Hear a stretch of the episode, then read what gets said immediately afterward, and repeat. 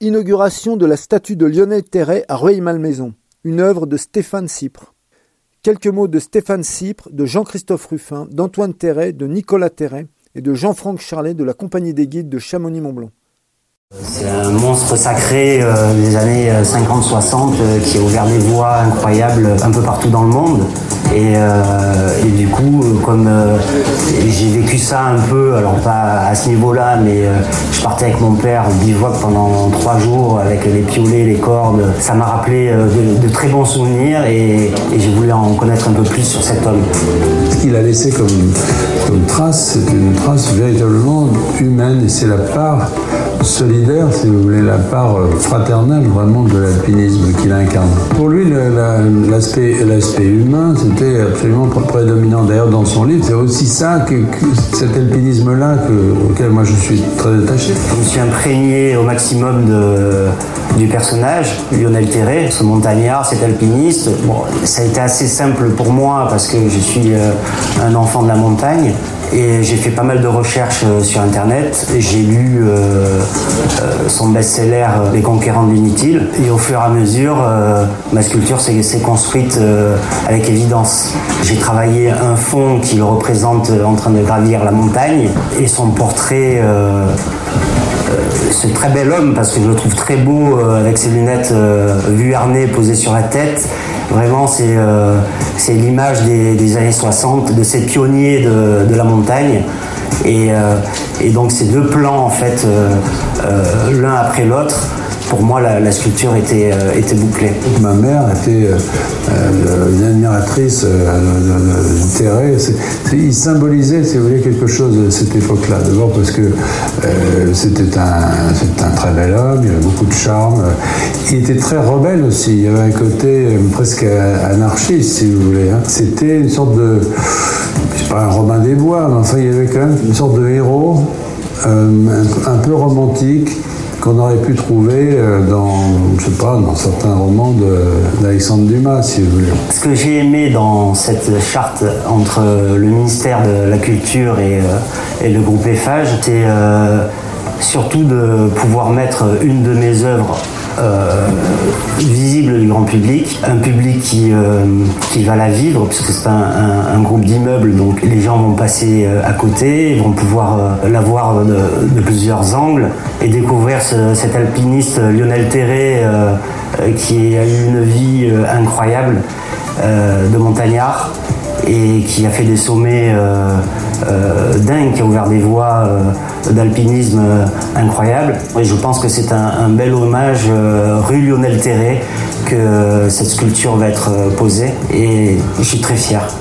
Moi, je pense que l'alpinisme, si reste, et la montagne en général, reste un espace de liberté, c'est peut-être le dernier, et de responsabilité. La montagne, c'est un endroit, surtout à l'époque de Terre, bien entendu, puisque c'était j'allais dire, la période pionnière en fait.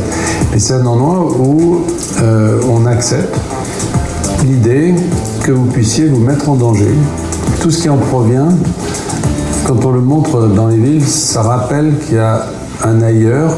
Euh, quand on a des, euh, des partenariats comme ça, des mécénats euh, qui se font localement, qui se font avec, euh, avec des artistes particuliers. Je crois que c'est vraiment utile parce que les, les, mécènes ont la connaissance du terrain. Il y a un milieu, il y a, un, il y a une ville, il y a, un environnement urbain précis je connais, et il y a un artiste qui va s'interpénétrer, faire interpénétrer son œuvre avec cet environnement.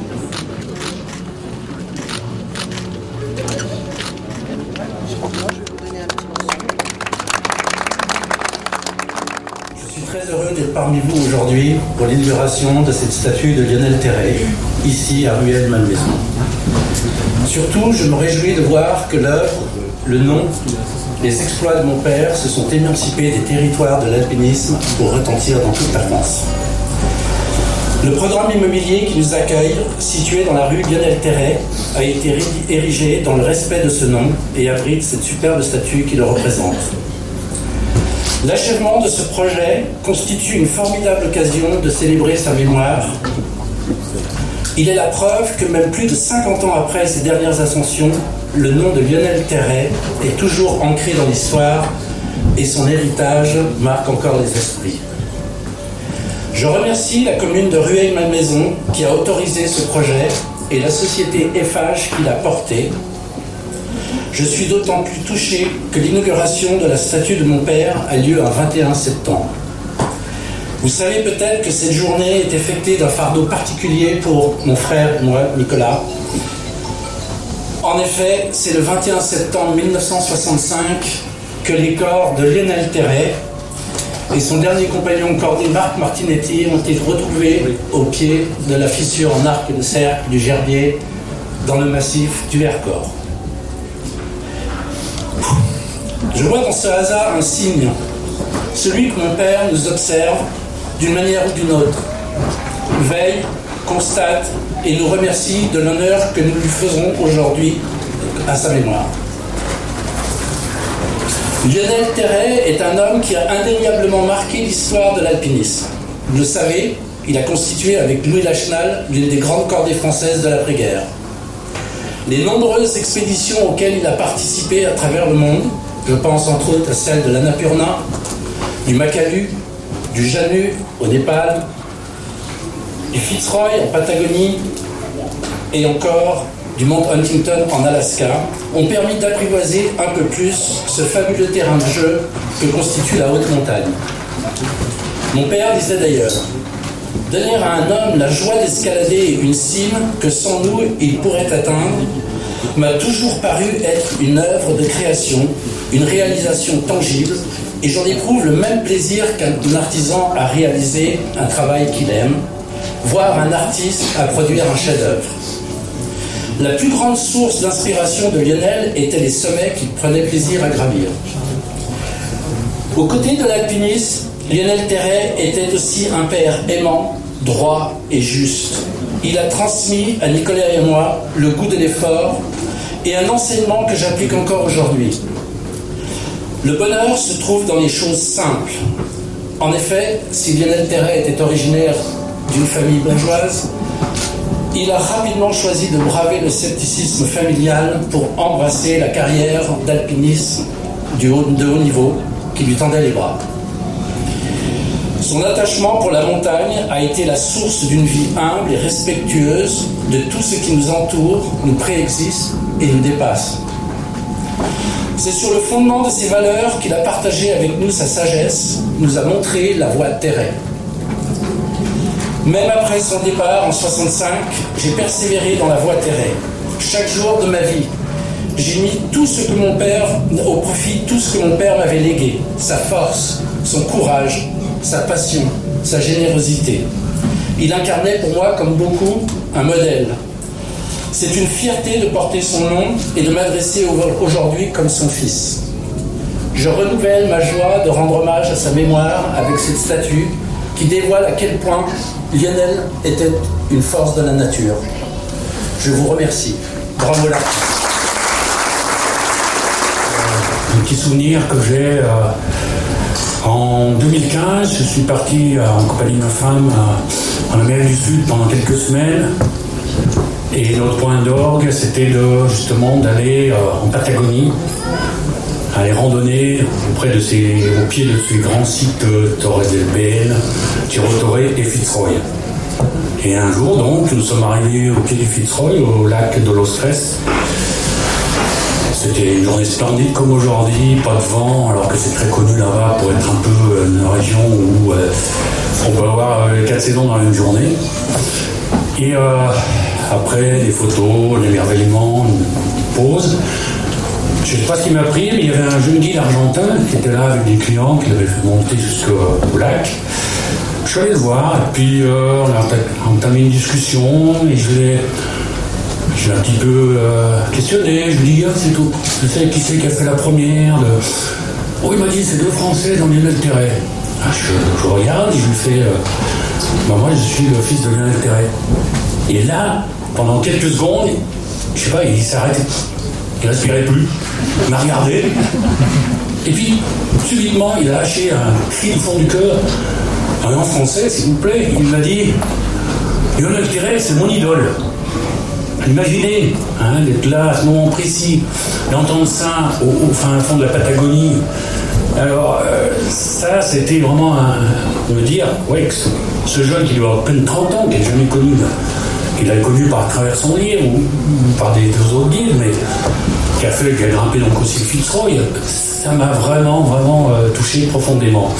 Tout ça pour dire que, euh, voilà, euh, même si sa vie terrestre a été très courte, 44 ans, comme c'était le, maire de, de, de Malmaison, eh bien, bien son aura a traversé le temps et on est là aujourd'hui, entre autres, pour, pour, euh, pour cet hommage, pour cette inauguration. Et euh, je remercie au passage euh, monsieur, monsieur Stéphane, qui était. Bravo aussi le discours de sa femme, bien sûr. Et ce, ce, ce, papa, il, il, avait consacré, ça c'est un titre que j'avais bien aimé, il a consacré sa vie à la montagne.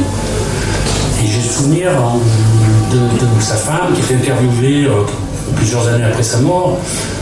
Et le journaliste avait lui posé une question bien précise. Il a dit s'il devait choisir entre vous et la montagne, qu'est-ce qu'il aurait choisi?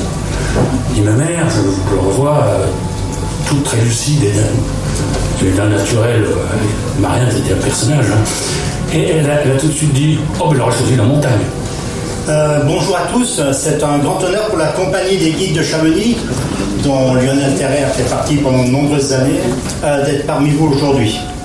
Près de 60 ans après sa disparition sur une falaise du Vercors, Lionel Terrer reste la figure emblématique par excellence de notre compagnie des guides, mais aussi des alpinistes en général. Ses exploits d'après-guerre avec, avec euh, Louis Lachenal, reprise des plus grandes ascensions de l'époque en des temps records, notamment la tour de Léguerre et du Joras, l'ont immédiatement fait rentrer dans le cercle des plus grands. Son rôle essentiel lors du sauvetage de la cordée Herzog-Lachenal sur l'Annapurna a révélé euh, ses immenses talents. Puis ce sera la victoire sur le Macalus, cinquième sommet du monde. Euh, Lionel est le premier homme à arriver sur le cinquième sommet du monde. Ensuite, ce sera une formidable victoire euh, sur le mont Janus, le Mont Janus, c'est pas un sommet de 8000 mètres, mais c'était de loin la plus difficile ascension entreprise ce jour-là en Himalaya. Et puis, comme on l'a rappelé, ses victoires dans les Andes, et puis ses expéditions en Himalaya. Il a aussi parcouru les Andes, et puis, comme ça a été rappelé, les plus hautes montagnes de l'Alaska. Alors, étant moi-même guide à Chamonix, je voudrais évoquer ici une autre facette du personnage, celui du guide d'haute montagne.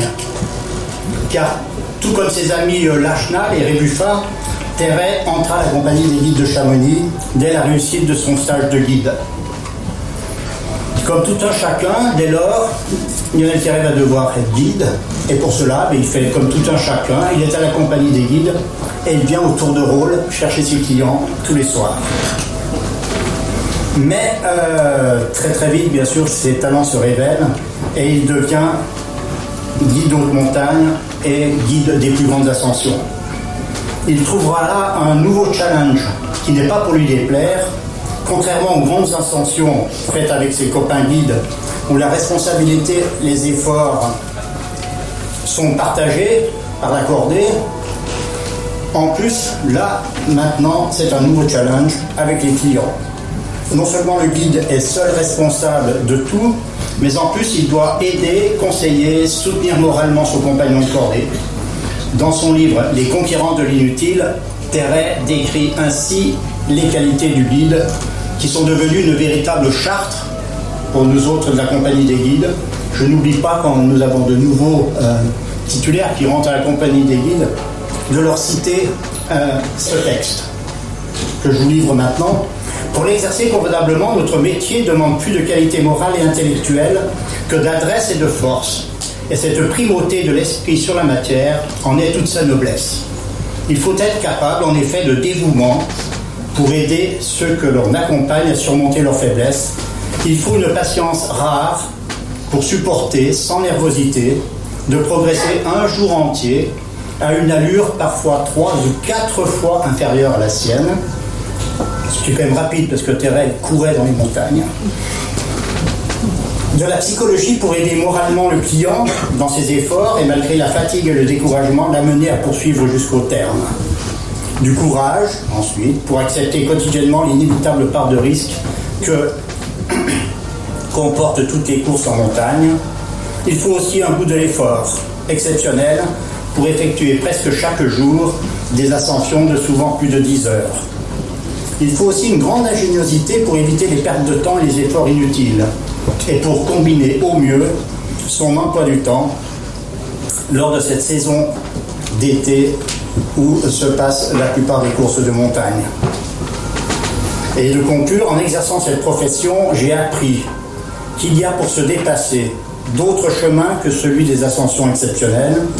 Celui-là, bien que plus austère et moins spectaculaire, me semble conduire vers la joie. Et voici donc euh, le formidable héritage que nous a laissé Lionel Terret, nous autres guides de haute montagne, et dont les guides, en général, lui seront à jamais reconnaissants. Merci.